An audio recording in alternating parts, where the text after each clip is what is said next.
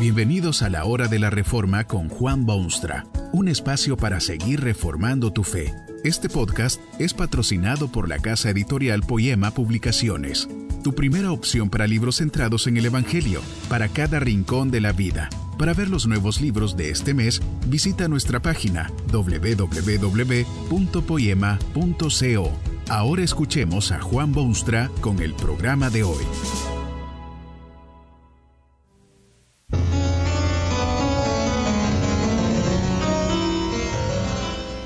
Yo fui la madre de Cristo.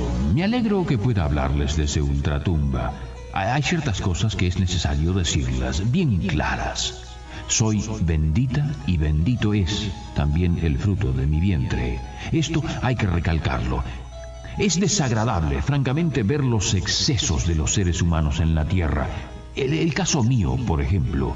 No puedo darles nuevas revelaciones, por supuesto. Dios ha revelado ya todo lo necesario en un famoso libro titulado La Biblia. Es esa palabra de Dios que puede hacerlos a ustedes sabios para la salvación.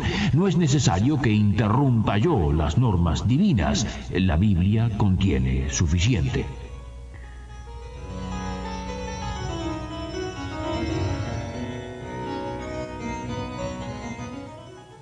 Puedo decirles de mi origen, niñez y juventud.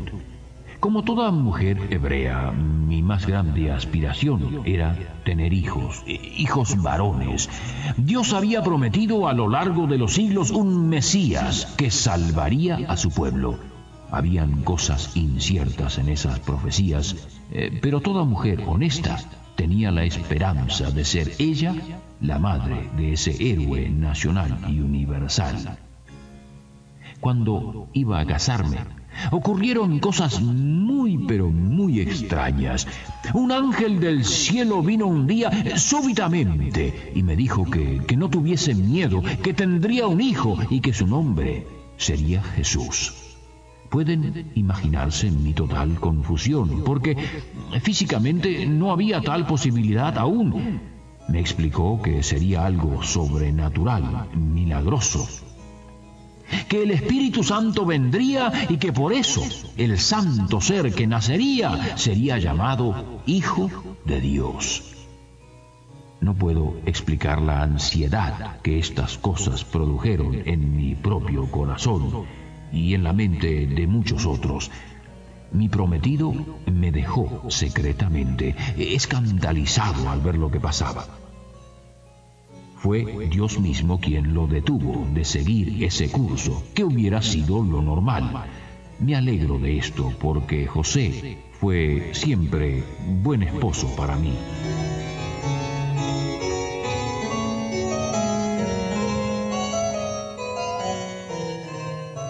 Todos estos detalles están escritos en la Biblia. Quiero hablarles de algunas de las cosas que se han hecho con esta historia. ¿Me da pena o me avergüenza? Una de las dos. Andan muchos por ese mundo que se horrorizan cuando oyen la historia del nacimiento de Jesús. Se sonríen con aire de superioridad intelectual. Dicen que esto será bonito cuento para niños cuando uno los pone a dormir. Eh, no puede aceptarse científicamente que alguien nazca de una virgen sin intervención de hombre alguno. Esta gente se ríe de tales cosas porque las consideran no solamente pueriles, sino absolutamente contrarias a todas las inquebrantables leyes naturales del universo. Debo admitir que los hombres han aprendido muchas cosas en los últimos siglos y descubierto muchos secretos del universo.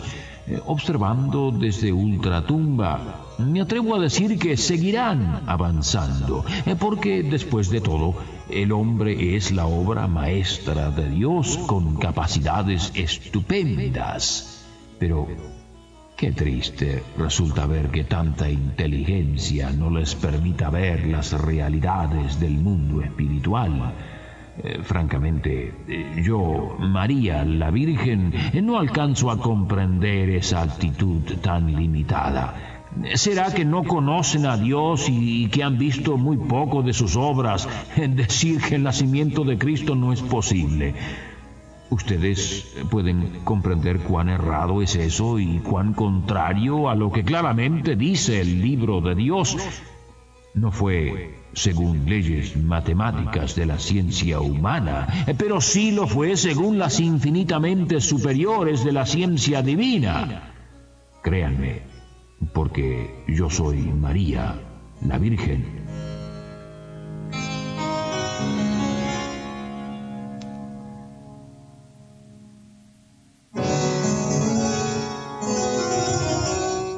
Pero hay más que me inquieta ahora que tengo la oportunidad de hablarles.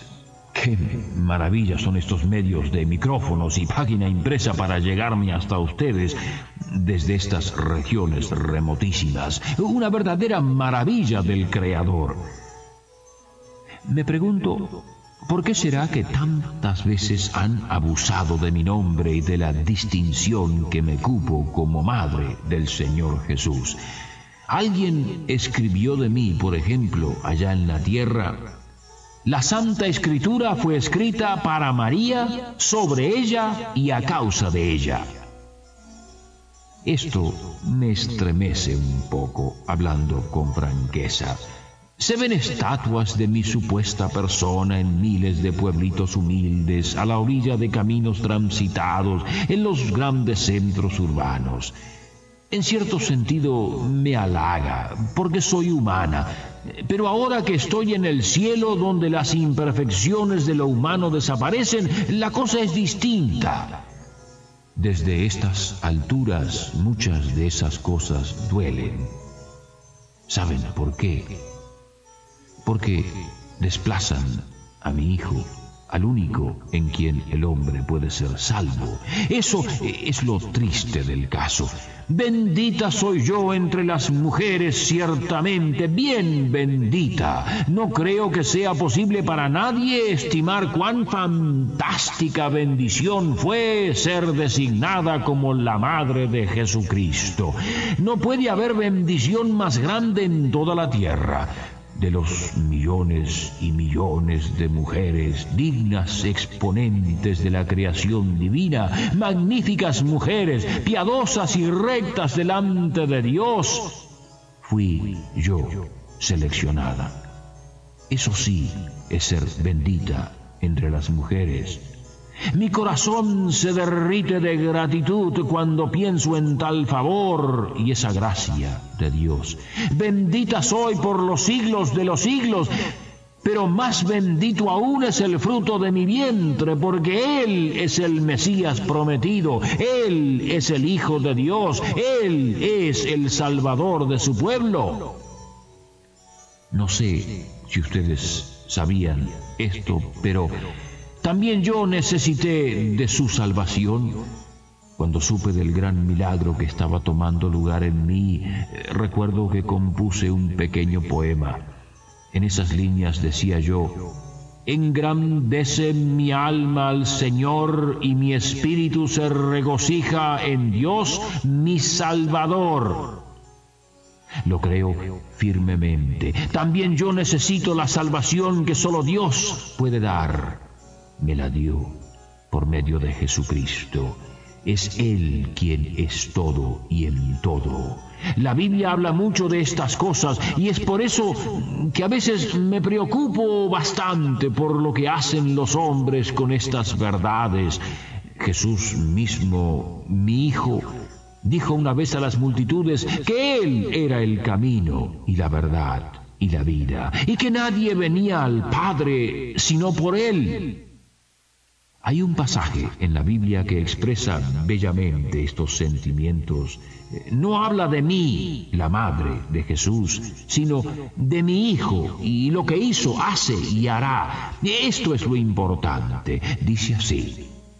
Cristo Jesús, siendo en forma de Dios, no estimó el ser igual a Dios como cosa a que aferrarse, sino que se despojó a sí mismo, tomando forma de siervo, hecho semejante a los hombres, y estando en condición de hombre, se humilló a sí mismo, haciéndose obediente hasta la muerte y muerte de cruz por lo cual Dios también lo exaltó hasta lo sumo y le dio un nombre que es sobre todo nombre, para que en el nombre de Jesús se doble toda rodilla de los que están en los cielos y en la tierra y debajo de la tierra, y toda lengua confiese que Jesucristo es el Señor, para gloria de Dios el Padre.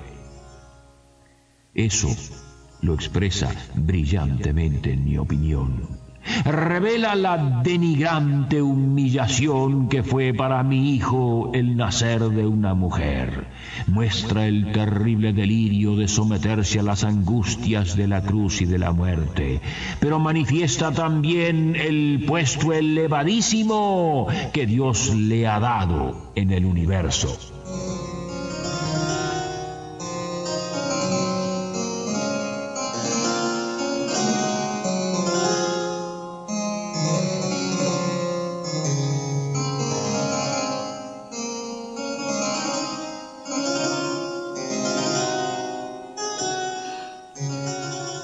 Fue un fidelísimo siervo de Dios quien dijo una vez, hablando de Jesús, es necesario que Él crezca, pero que yo mengüe.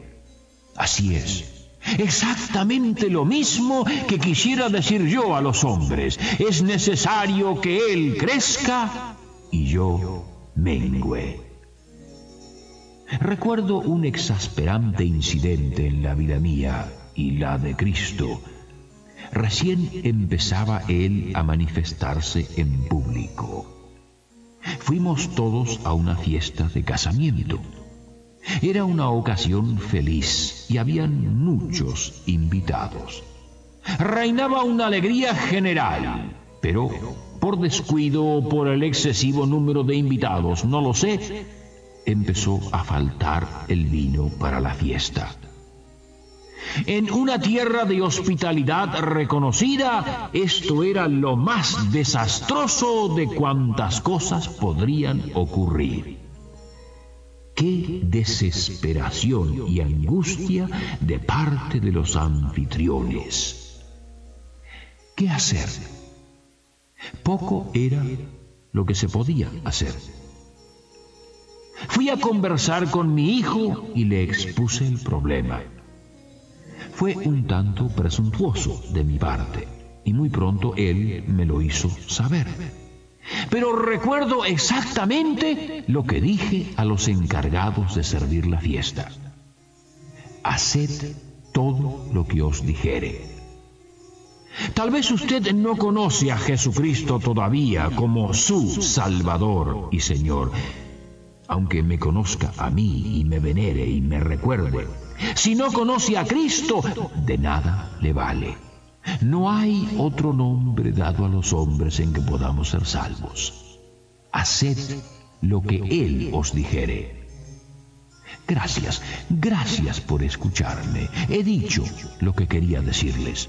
Ahora la pregunta es, ¿qué hará usted con Cristo? Aquí, María, la Virgen, que este mensaje nos ayude en el proceso de reforma continua según la palabra de Dios. Si quieres profundizar en la exposición bíblica, puedes buscar más recursos en www.poema.co. Allí encontrarás libros que te ayuden a entender la palabra de Dios y aplicarla a tu vida.